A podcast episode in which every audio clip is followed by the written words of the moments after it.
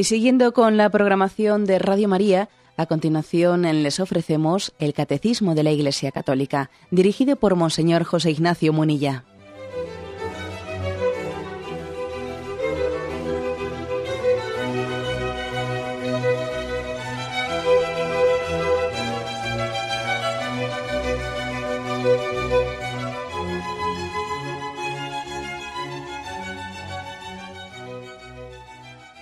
Un cordial saludo a todos los oyentes de Radio María. Un día más, con la gracia de Dios, proseguimos el comentario del Catecismo de nuestra Madre, la Iglesia. Estamos en el punto 212. Dentro del apartado que dice Dios revela su nombre, hemos hablado del Dios vivo, el que se revela con el nombre de Yahvé, yo soy el que soy, el Dios misericordioso y clemente. Hoy nos toca un apartado que son dos puntos, el 212 y el 213 del Catecismo, que tiene como título Solo Dios es. Solo Dios es.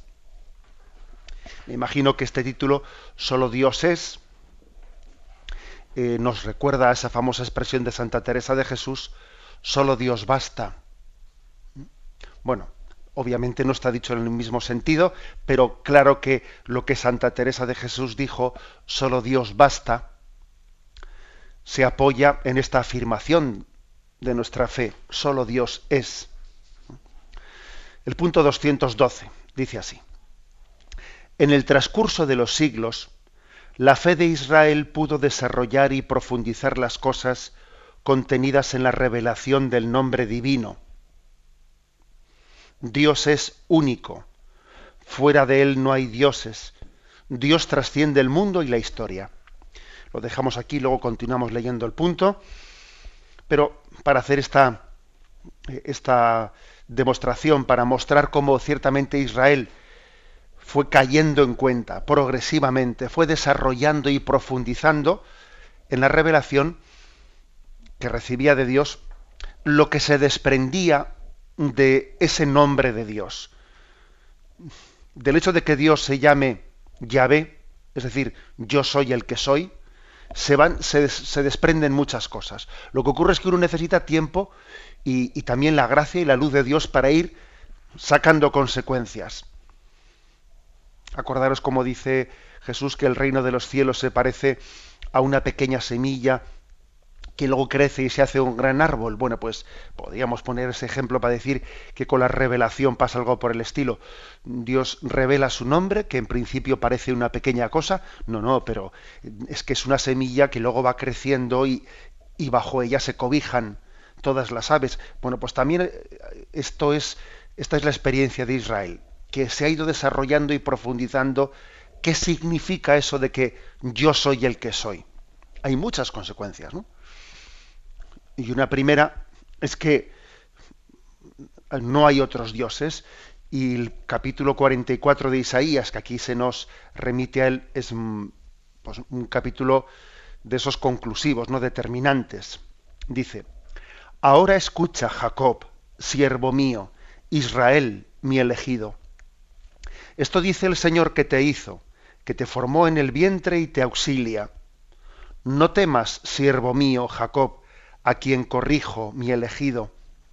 Derramaré agua sobre el suelo sediento, arroyos en el páramo. Derramaré mi espíritu sobre tu espíritu y, mi bendición sobre tus vástagos. Brotarán como un prado, como sauces a la orilla de los ríos. Uno dirá, soy del Señor. Otro se pondrá por nombre Jacob. Uno escribirá sobre su mano, del Señor. Lo llamarán con respeto Israel. Esto dice el Señor Dios de Israel, su libertador, el Señor Todopoderoso. Yo soy el primero y yo soy el último. Fuera de mí no hay Dios. Eh, fijaros esta expresión, yo soy el primero y el último. Fuera de mí no hay Dios. Y escribirán en su mano, soy de Yahvé, soy del Señor. ¿Quién es como yo? Que lo proclame, lo declare y lo demuestre.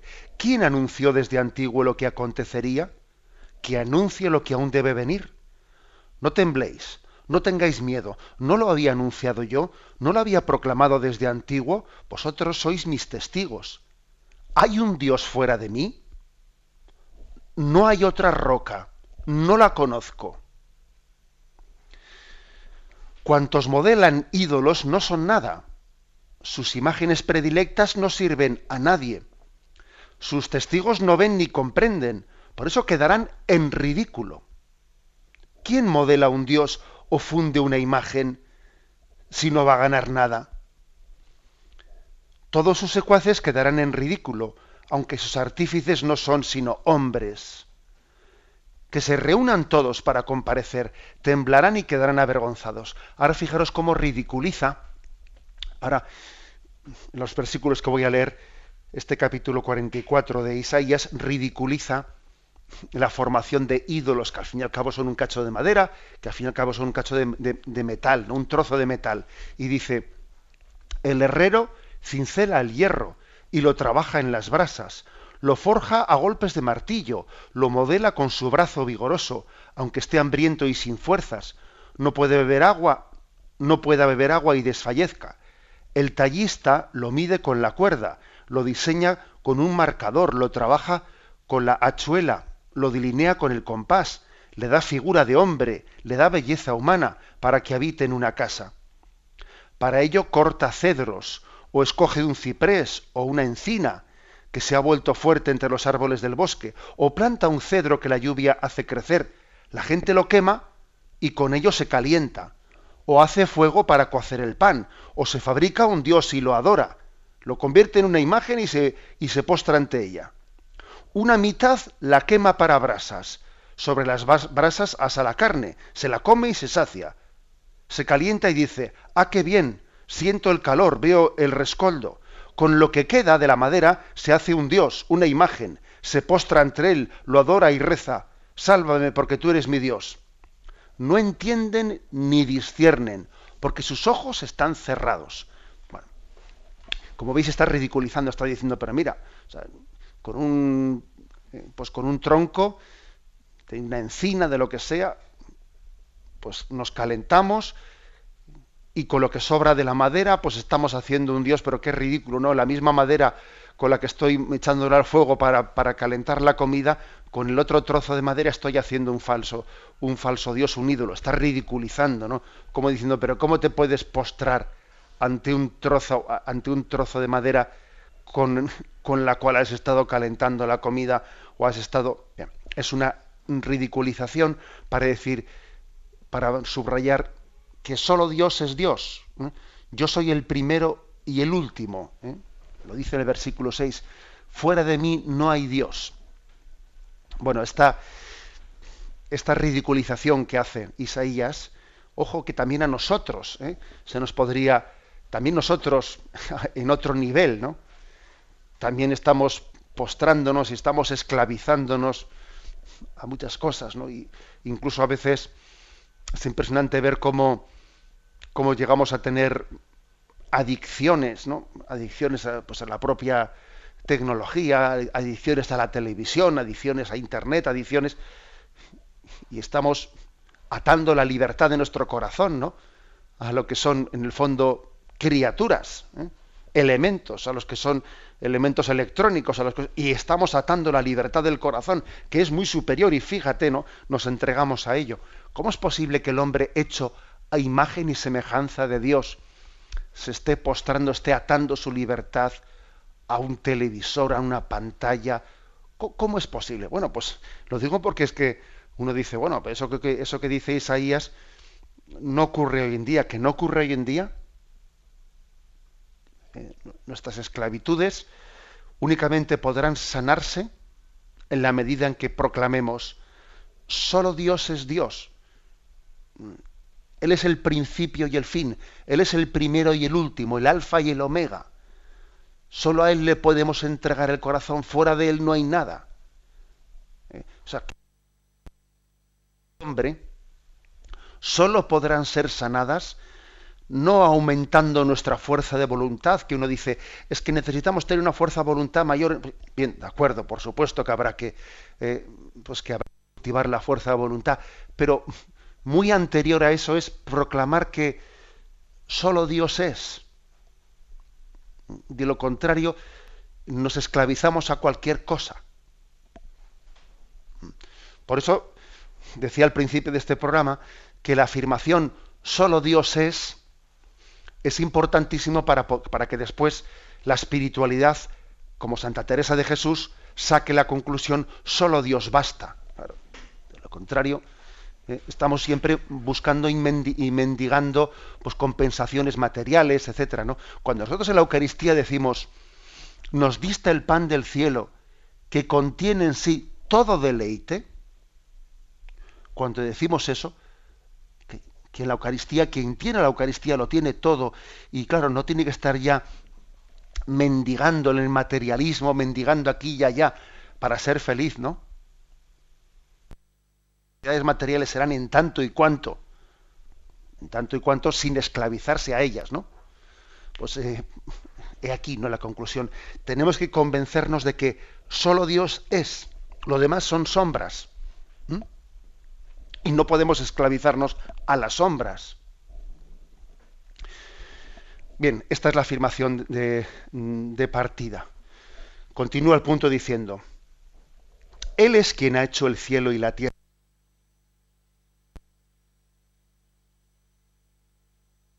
Mas tú quedas. Todos ellos como la ropa se desgastan, pero tú siempre el mismo. No tienen fin tus años. En Él no hay cambios ni sombras de rotaciones. Él es el que es, desde siempre y para siempre, y por eso permanece siempre fiel a ti mismo, perdón, fiel a sí mismo y a sus promesas. ¿eh? Más imágenes que el Salmo 102, por ejemplo, dice, ¿no? Que nosotros, que todo se desgasta como la ropa. Oye, la ropa se desgasta enseguida, pero sin embargo Dios permanece incólume, ¿no? Dios es el mismo, es, es eternamente nuevo, no está pasado de moda. La ropa enseguida pasa de moda. ¿eh? Te, enseñan una, una, foto de los años 60 y dices, oh, fíjate qué, ropa llevábamos y te ríes un poco del el tipo de ropa. Y nada, ya han pasado unos años de nada y resulta que aquella ropa ya no se lleva y entonces ya resulta ridícula. Y bueno, pues tú fíjate, ¿no? Resulta que han pasado unos años y la ropa ya sin embargo, en Dios no hay cambios ni sombras de rotaciones, dice eh, Santiago capítulo primero, versículo 17. Porque Dios es, y entonces no es eh, apariencia. ¿eh? Nosotros en la medida en que, en que muchas veces no estamos fundados en el ser, estamos fundados en las apariencias. Y entonces mm, ponemos mm, nuestra atención en lo accidental más que, lo en lo esencial. Y es más, suele ser muy, muy frecuente que en un mundo cambiante como, como el actual, a nosotros nos impresiona mucho el cambio de las cosas, ¿no? Cómo ha cambiado la sociedad, cómo ha cambiado el mundo, cómo han cambiado las circunstancias, qué diferente es esto. A las personas mayores yo les suelo escuchar con frecuencia decir, pues que, es que el cambio que yo he vivido a lo largo de mi vida es que hay que ver cómo han cambiado las cosas, cómo ha cambiado la mentalidad, el mundo y tal. Bueno, y es cierto que han cambiado mucho las cosas, ¿no? Pero posiblemente el juicio que hacemos nosotros está muy apoyado en, en las apariencias, en lo accidental. Y en el fondo, en lo sustancial, eh, las cosas siguen siendo las mismas. El problema del hombre sigue siendo el mismo para su felicidad. El problema del hombre de la Edad Media y el problema del hombre del Renacimiento, de la Edad Moderna, el hombre contemporáneo, si, es que su problema es esencialmente es el mismo, que Dios le ha creado para la eternidad y, que, que, en esta vida no va a ser capaz de encontrar la plenitud que, que necesita. Es decir, que aunque las apariencias no nos sugieran lo contrario, básicamente, esencialmente, estamos en las mismas. Estamos en las mismas que la Edad Media, que, en el Imperio Romano, que cuando sea. ¿eh? Aquí se nos sugieren dos textos dos textos que vamos a, que vamos a reflexionar. Bueno, en primer lugar, el punto 42 dice allí, todas las criaturas poseen una cierta semejanza con Dios, muy especialmente el hombre creado a imagen y semejanza de Dios. Las múltiples perfecciones de las criaturas, su verdad, su bondad, su belleza, reflejan por tanto la perfección infinita de Dios.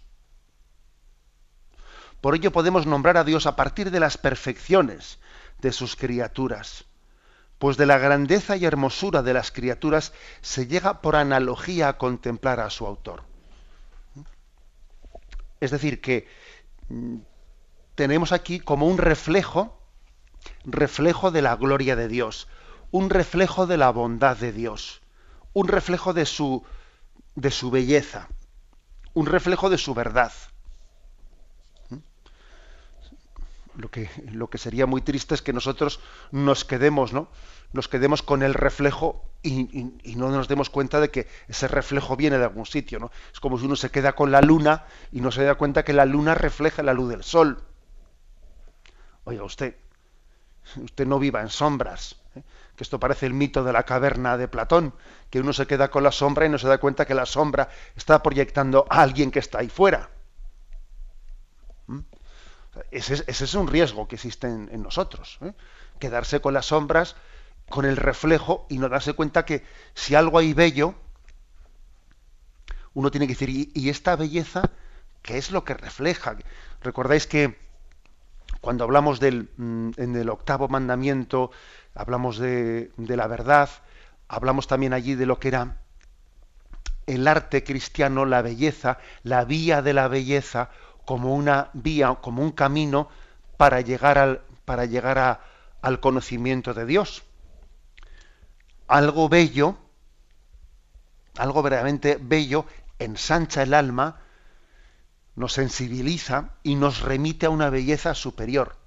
¿Eh? Cuando uno ve algo verdaderamente bello, se ensancha el corazón y dice, pero bueno, esta belleza, ¿de dónde procede, no? ¿Dónde tiene su origen? Porque te trasciende, ¿no? Bueno, pues es así. ¿eh? Todas las, por analogía, dice aquí, por analogía, llegamos a conocer que las perfecciones de este mundo son una participación, ¿eh? son una participación de la perfección de Dios. Vamos a explicar esto, pero primeramente tenemos un momento de reflexión.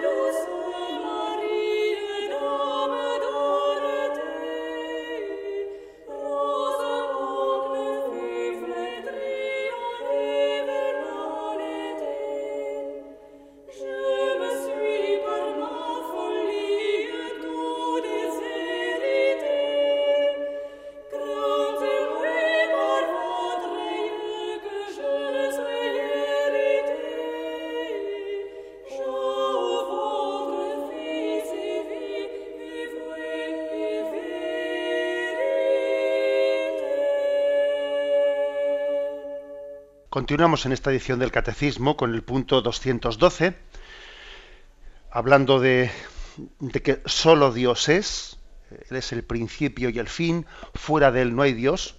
Bueno, pues para subrayar esto, en el punto 469 al que se nos remite, allí hay una, mm, pues una referencia de un tropario, ¿eh? que es una, pues una parte de la liturgia bizantina, que dice lo siguiente, de San, Juan Crisóstomo. Dice, oh Hijo único y Verbo de Dios, siendo inmortal te has dignado por nuestra salvación encarnarte la Santa Madre de Dios y siempre Virgen María. Sin mutación te has hecho hombre y has sido crucificado. Oh Cristo Dios, que por tu muerte has aplastado la muerte que eres uno de la Santísima Trinidad, glorificado con el Padre y el Santo Espíritu, sálvanos. Bueno, ¿por qué está citado aquí este texto? Pues por el hecho de que la liturgia dijese, oh único Hijo y Verbo de Dios, que sin mutación te has hecho hombre y has sido crucificado. A nosotros nos cuesta mucho, es decir, es un, es un reto ¿eh? el poder entender que alguien sin mutación, sin, sin haber cambiado, sin embargo se ha hecho hombre. Y sin mutación ha sido crucificado. Es decir, que al, mismo tiempo que han acontecido esas cosas, eh, o sea, esos acontecimientos tan determinantes en la vida de Jesucristo, Él ha sufrido. Él al hacerse hombre, pues ha, tomado nuestra condición y no se ha disfrazado de hombre, sino que se ha hecho hombre de verdad. Y ha sufrido con la condición humana y se ha alegrado con la condición humana. Y hasta el punto de haber sido crucificado y haber padecido, etcétera. Pero eso que es un acontecimiento no ficticio, sino auténticamente real, real, y podemos decir que Dios ha padecido, sin embargo, al mismo tiempo, en su naturaleza divina, decimos que ha ocurrido sin mutación, es decir, que, que Dios no deja de ser Dios. O sea, Dios es Dios. Y, incluso pues la propia crucifixión, el sufrimiento que Dios que Dios tiene con nosotros, porque Dios también en cierto sentido sufre con nosotros, en cierto sentido. Sin embargo, al mismo tiempo decimos que Dios es infinito y que en Dios no hay mutación. ¿Por qué? Porque solo Dios es. ¿eh? Ahora, ya algún oyente dirá, bueno, ¿y cómo se compagina una cosa con la otra? Bueno, pues esto es la palabra misterio. La palabra misterio es que, afirmamos una cosa y afirmamos la otra, aunque a nosotros nos supera el cómo compaginarlas las dos. eso de decir que Dios ha venido a nosotros, ha tomado la condición humana, que se ha hecho hombre para siempre, y que al mismo tiempo no ha tenido mutación, sino que Dios es el mismo ayer, hoy y siempre. ¿Cómo se compagina una cosa con la otra? Bueno, si es que nos supera. Que Dios sufre con nosotros. O sea, que Dios cuando, cuando nos ha creado libremente y espera nuestra respuesta de amor, también sufre porque no le respondamos como debiéramos de responderle y al mismo tiempo decimos que Dios es inmutable, infinito, perfecto en sí mismo y por lo tanto lo tiene todo. Bueno, ¿cómo se, cómo se compagina uno? Porque claro, si yo sufro, no sé cómo soy inmutable. ¿Mm? Bueno, pues nos cuesta explicar cómo se compagina. Por eso la palabra misterio es eso lo que significa. ¿eh? Que no sabemos muy bien cómo conjugar dos puntos, pero los afirmamos los dos. ¿eh? Porque nuestra fe va más allá de lo que somos capaces de explicar. Nuestra fe no es irracional, va más allá. ¿eh? O sea, no únicamente llega a donde llega la razón, sino que va más allá. Aunque luego habrá que tener paciencia de ver cómo lo explica la razón. No es irracional la fe, pero sí es suprarracional, es decir, va más allá de la razón. No va contra la razón, sino que va más allá de. Bueno, pues esta es la afirmación de que Dios es. ¿eh? Otro texto que se nos da también para reflexionar, el 2086, donde dice, el primero de los preceptos, o sea, el de eh, amar a Dios sobre todas las cosas, abarca la fe, la esperanza y la caridad.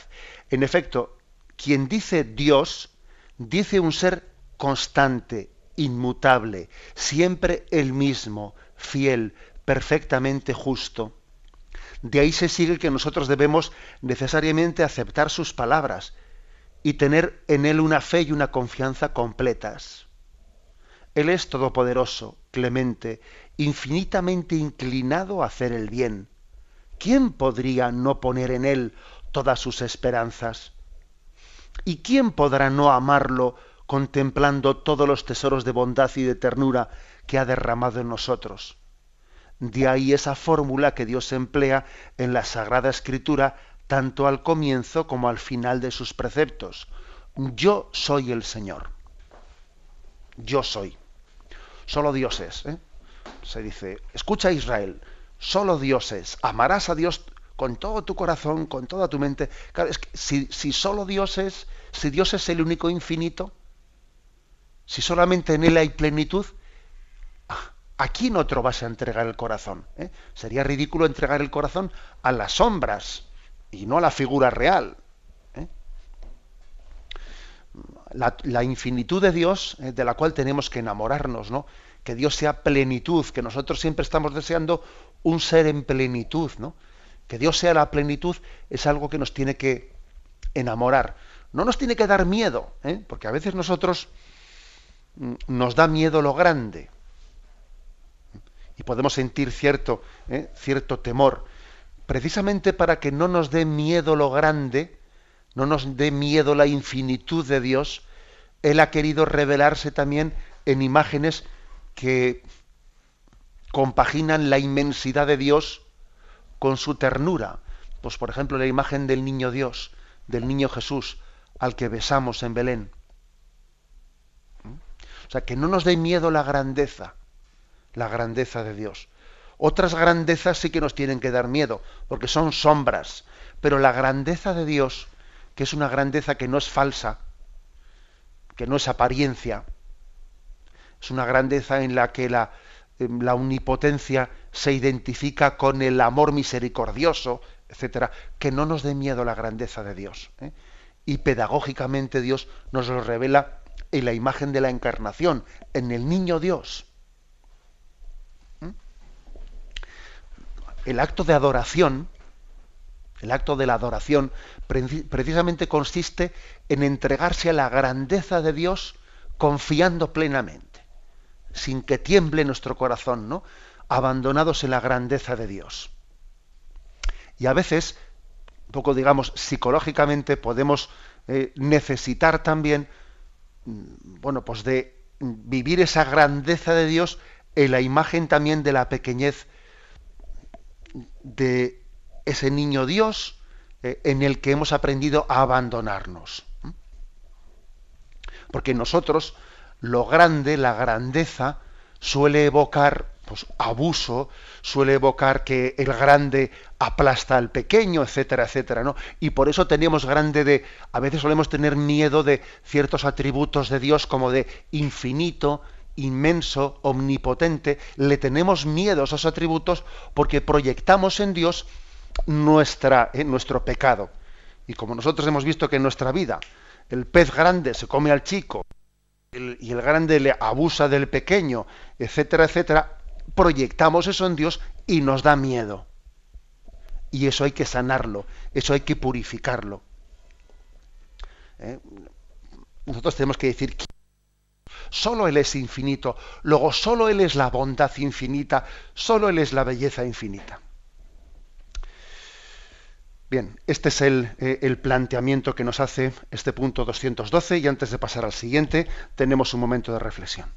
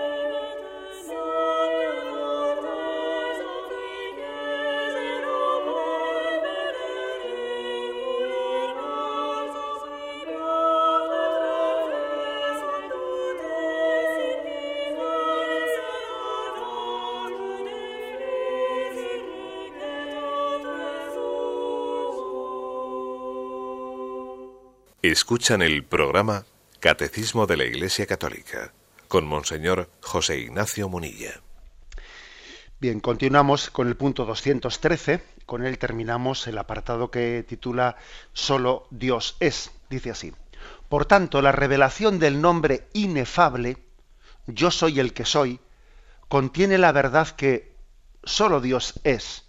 En este sentido, en este mismo sentido, ya la traducción de los 70 y siguiéndola la traducción de la Iglesia, perdón, la tradición de la Iglesia, han mantenido el nombre divino Dios es la plenitud del ser y de toda perfección, sin origen y sin fin, mientras todas las criaturas han recibido de Él todo su ser y su poseer. Él solo es su ser mismo y es por sí mismo todo lo que es.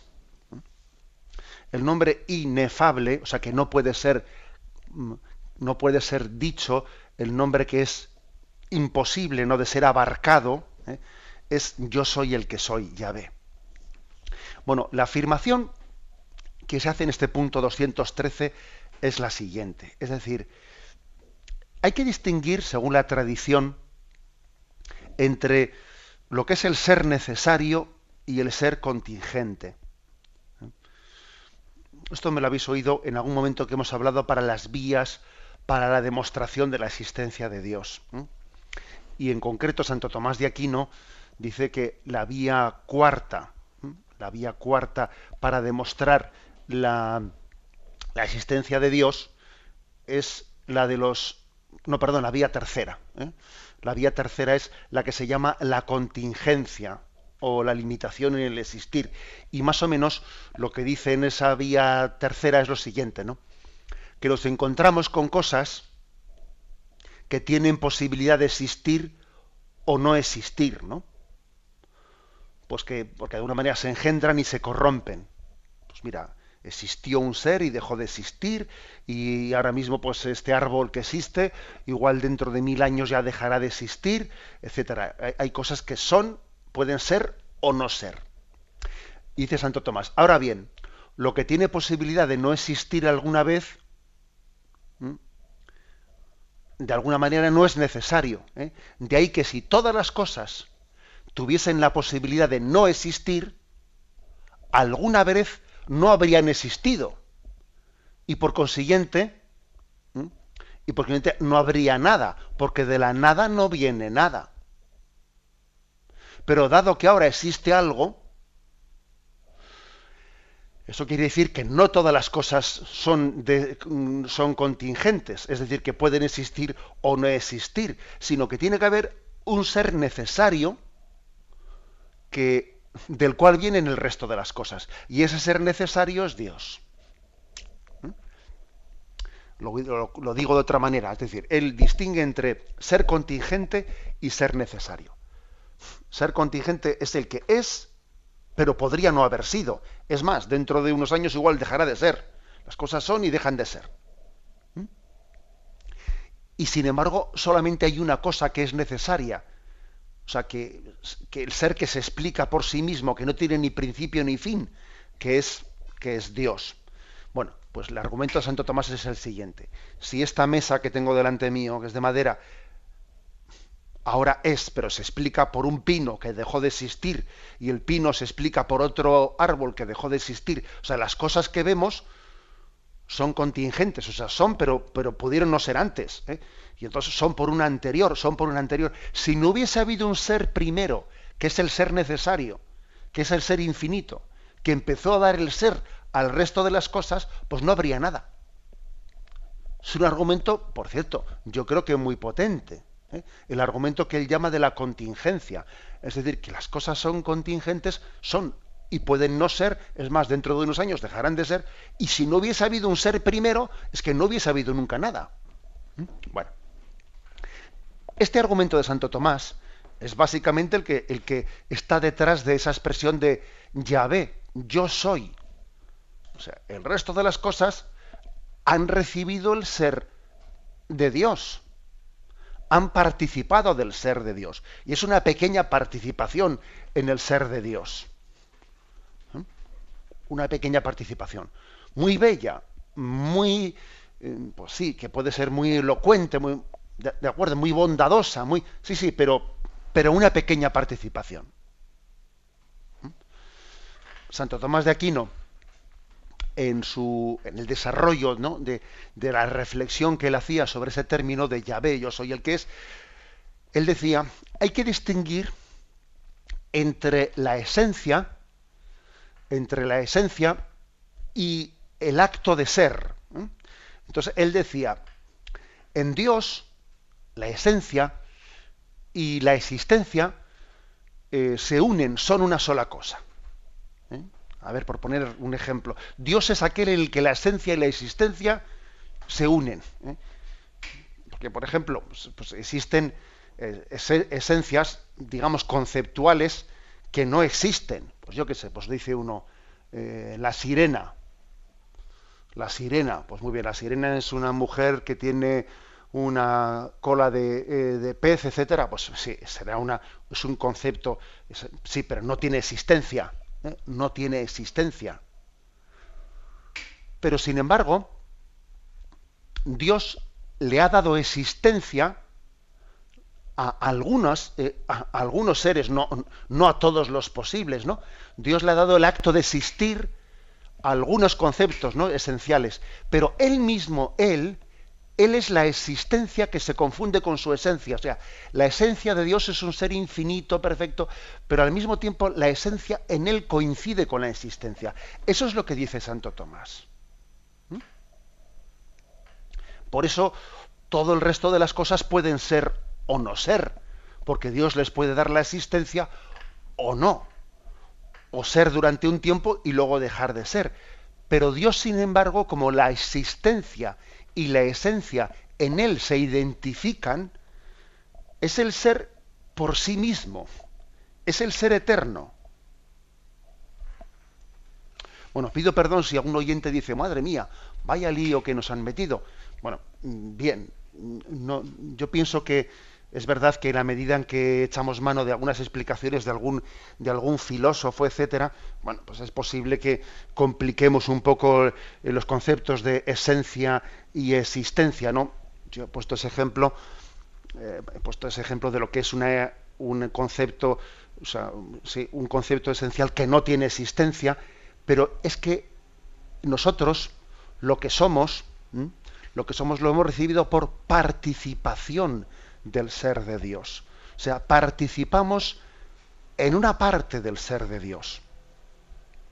A ver, entonces, ¿qué ocurre? Que nosotros somos como un cachito de Dios, con perdón, ¿eh? somos como un trocito desprendido de Dios, aquí como una chispa de Dios.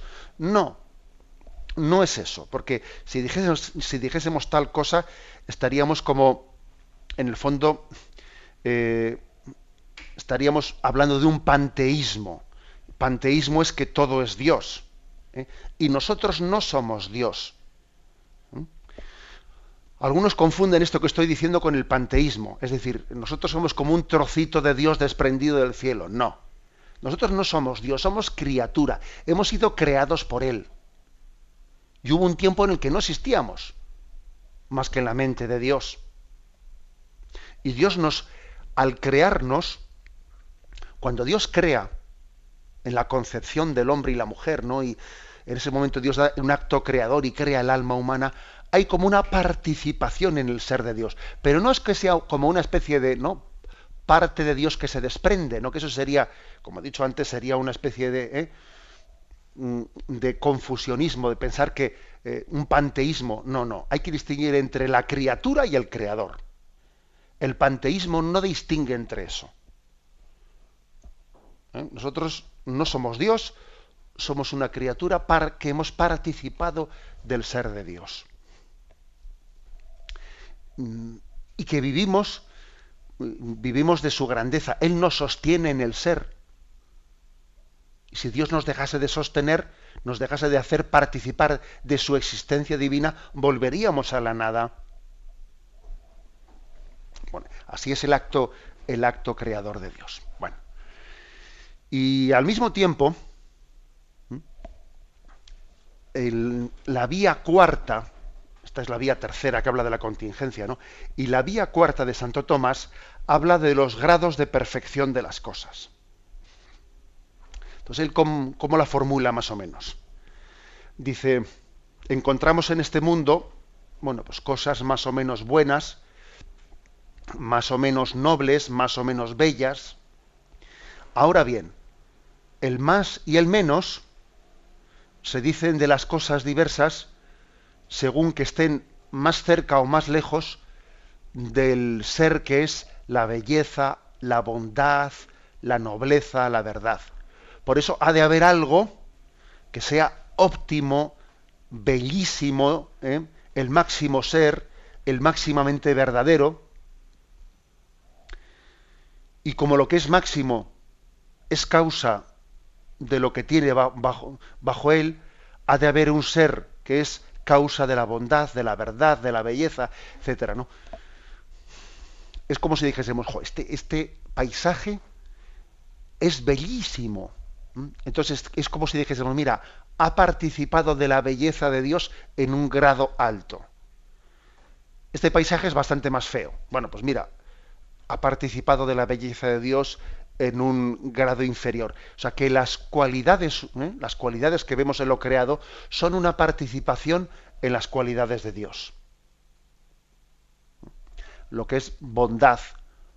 Y lo mismo podemos decir también mm, de la santidad, ¿eh? de la bondad o de la santidad. Cuando vemos una persona muy santa, uno dice, ¿hasta qué punto esta persona está reflejando la santidad de Dios? Eh, pues está claro que un santo refleja San José. ¿eh? San José es un reflejo mayor de la bondad de Dios que uno de nosotros, que reflejamos peor la bondad de Dios. ¿Por qué? Porque somos un espejo más imperfecto, porque no nos hemos purificado de nuestros pecados, etc. Pero sin embargo, San José, pues es un reflejo de la santidad de Dios mayor que otros. Y hablamos de la bondad, hablamos de la belleza, hablamos de la verdad, etcétera, como reflejos reflejos de la única verdad que es Dios. En resumen, ¿eh? que decía al principio del programa, detrás de la afirmación solo Dios es, o Yahvé, yo soy el que soy, detrás de esa afirmación, lógicamente, se termina formulando la expresión solo Dios basta.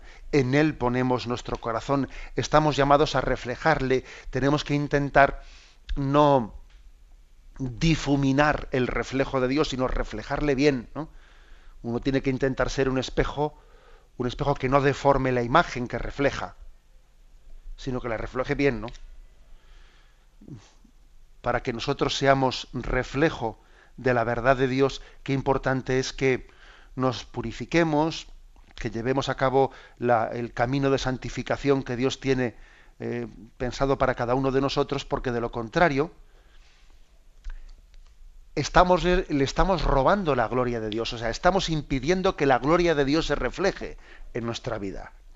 Incluso estamos haciendo que cuando alguien nos mira, en vez de encontrar en nosotros lo que debiera encontrar, que es el reflejo de la belleza de Dios, de su bondad y de su santidad, ve en nosotros lo que no le ayuda.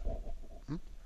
es una responsabilidad muy grande el que nosotros seamos si, Dios es el que es, nosotros debiéramos de ser lo que, lo que Él ha pensado para nosotros que debiéramos de ser. Y si no lo somos, creamos un problema en, en, el que nos rodean. Un padre y una madre que no son lo que Dios ha pensado que debieran de ser, pueden ser el impedimento, perdón, pueden ser un impedimento para que sus hijos descubran la belleza de Dios. Y un sacerdote o una religiosa que no somos lo que debiéramos de ser, podemos ser un impedimento para que nuestros fieles conozcan la gloria de Dios. ¿Eh? Dios es el que es, ¿no? Y nosotros tenemos que reflejarlo, ¿eh? sin ser impedimento, ¿no? Sin, sin estorbar, ¿no? Sino todo lo contrario, eh, transmitiendo el reflejo de la gloria de Dios. Lo dejamos aquí, damos paso ahora a la intervención de los oyentes. Podéis llamar para formular vuestras preguntas al teléfono 917 107 700. 917 107 700.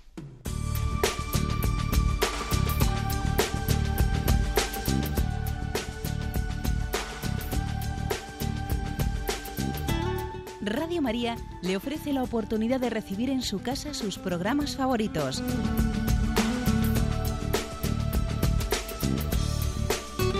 Ahora lo puede hacer a través de nuestra página web www.radiomaria.es o bien llamándonos al 902 500 518. 902 500 518. Pídanos el programa que más le interesa en cualquiera de sus emisiones, especificando el día y la hora que lo ha escuchado. Solo nos tiene que decir si lo quiere en CD de audio o CD o DVD en MP3. Haga su solicitud en el 902 500 518 y en www.radiomaria.es. Radio María, más cerca de usted.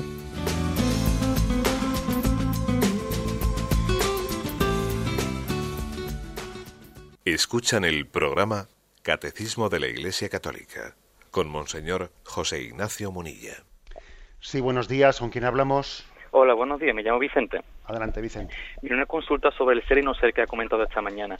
En cuanto al ser que pudo no haber sido y ese ser que podrá no ser, como el árbol que ha comentado, mi pregunta es sobre nosotros, es decir, nosotros, como usted explicó hace días, eh, nosotros eh, antes de nacer hemos estado en, el corazón de Dios. Entonces nosotros hemos sido, somos y seremos, en mi, eh, si, en, mi, en mi reflexión, no sé si es correcto o no. Gracias. Bien, vamos a ver. Es cierto que cuando usted dice nosotros hemos sido, somos y seremos, bien, nosotros no somos, o sea, no somos eternos en cuanto al origen.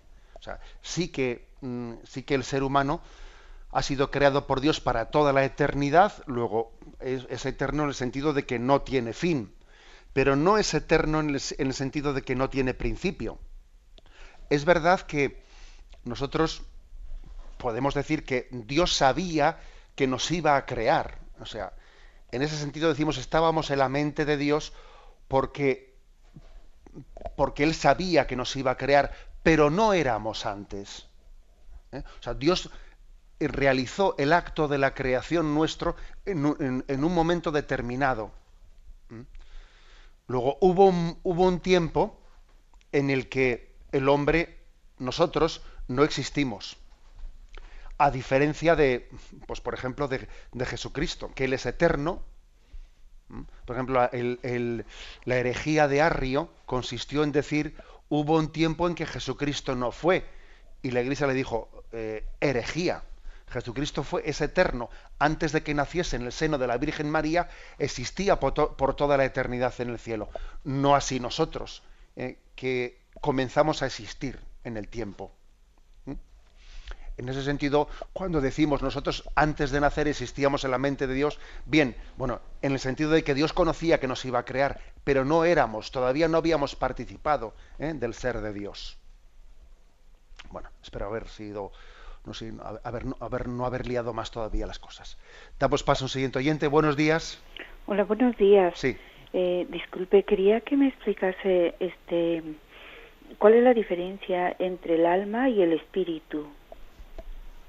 Bueno, pues mire, eh, esa es una pregunta que con frecuencia se realiza porque dependiendo de, algunos textos, uno puede leer algunos textos bíblicos en los que mm, se utilizan los términos en sentidos mm, distintos, ¿no? dependiendo si es un texto de San Pablo, etcétera, con lo cual igual tendríamos que hablar de algún texto concreto en el que usted encuentre eso. Pero desde el punto de vista de mm, bueno, la fe de la Iglesia, que, explica catequéticamente, explica, por ejemplo, el catecismo de la Iglesia Católica, eh, el término alma y espíritu lo utilizamos de una manera sinónima. Es decir, ¿eh?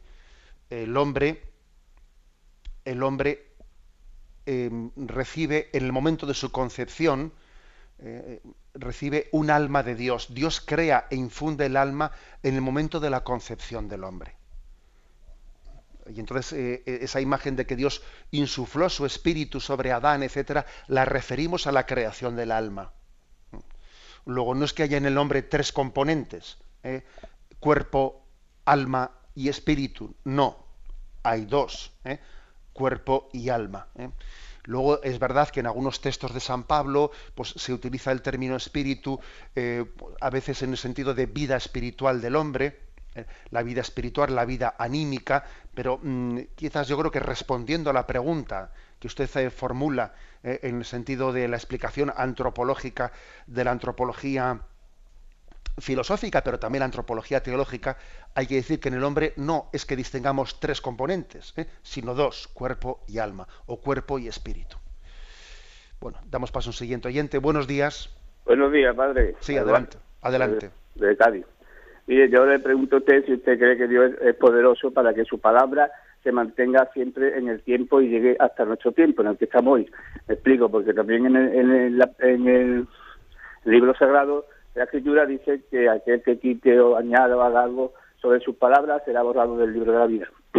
y también le pregunto sobre lo que usted dijo ayer, de que Dios le habló a Moisés sobre un género literario.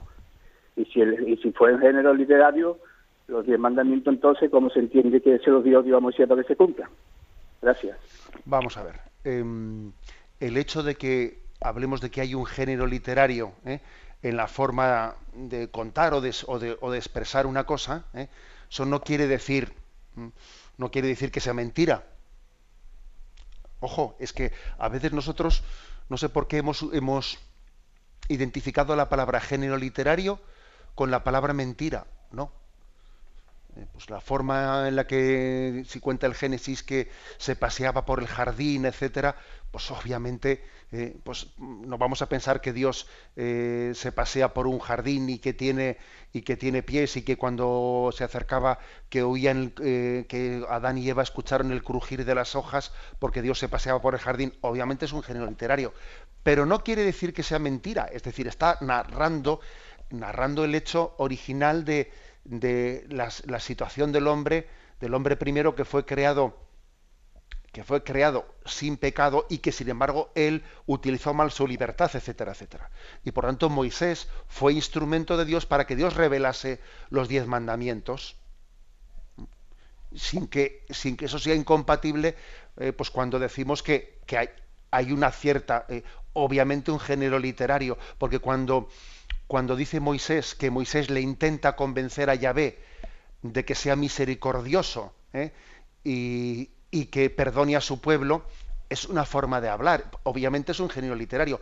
Porque es que si no reconociésemos ahí un género literario, es que estaríamos diciendo que Dios no es misericordioso, que el, más misericordioso era Moisés, que tenía que convencerle a Yahvé de que perdonase a su pueblo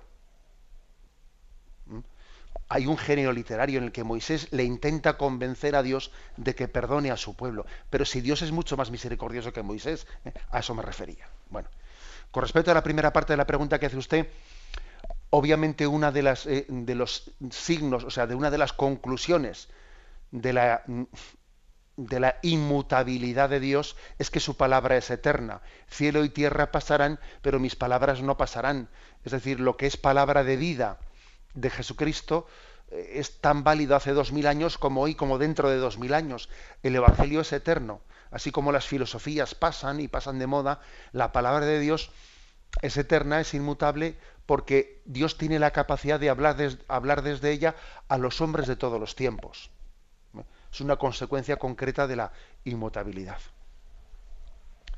Bueno, damos paso a un siguiente oyente. Buenos días. Buenos días. Mire, soy María Antonia de Móstoles. Adelante. Mire, quería preguntarle, es que usted ayer dijo que adorar solamente se adora a Dios, ni siquiera a la Virgen. Pero yo el significado de adorar no, no entiendo muy bien lo que es. Y era esa mi pregunta. Vale, de acuerdo. Muchas gracias. Bueno, pues la palabra adorar, eh, adorar es el reconocimiento mm, de la autoridad suprema. De la autoridad suprema. Adorar es la relación que tiene la criatura con el creador. ¿Eh? Algo así. ¿eh? Entonces, bueno, pues hay un tipo de relación que tiene uno pues únicamente con su padre o con su madre, que no puede confundir a su padre o su madre con su hermano mayor. ¿eh? Bueno, pues por eso mismo no se puede confundir la adoración a Dios con la relación con la Virgen María, que es importantísima en nuestra vida, pero que no es de adoración, porque no es lo mismo lo que yo reconozco en mi padre y mi madre que en mi hermano mayor. ¿Mm? La Virgen María es como nuestro hermano mayor en el sentido que es pues, de todos los hijos de Dios, la criatura más santa. Pero no es Dios, sino que es una criatura. Por eso la adoración, la adoración que es eh, el reconocimiento mm, de la totalidad, de la inmensidad del ser de Dios, ¿eh? únicamente se le puede dar a Él. Nosotros no adoramos a la Virgen María, no adoramos a los santos. ¿eh? Por ejemplo, puede, puede haber un santo, un santo que, que, tuviese alguna limitación, alguna imperfección. Por supuesto que sí. O sea, los santos tuvieron sus imperfecciones. ¿eh?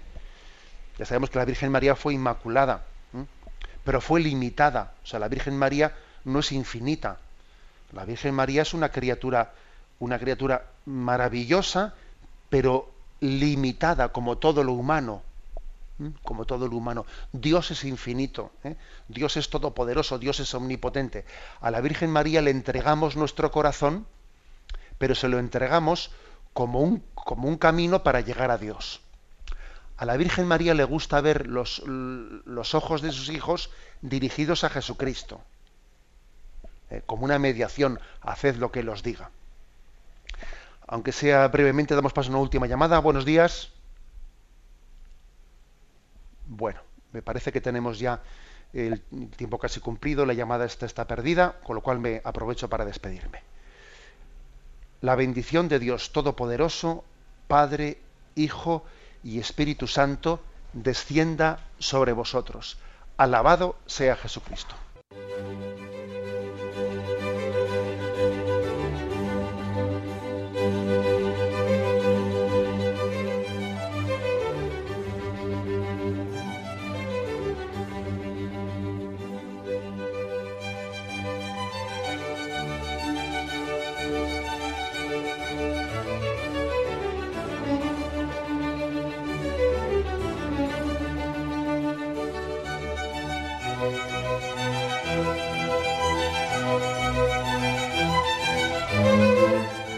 Han podido escuchar en Radio María el Catecismo de la Iglesia Católica, dirigido por Monseñor José Ignacio Munilla.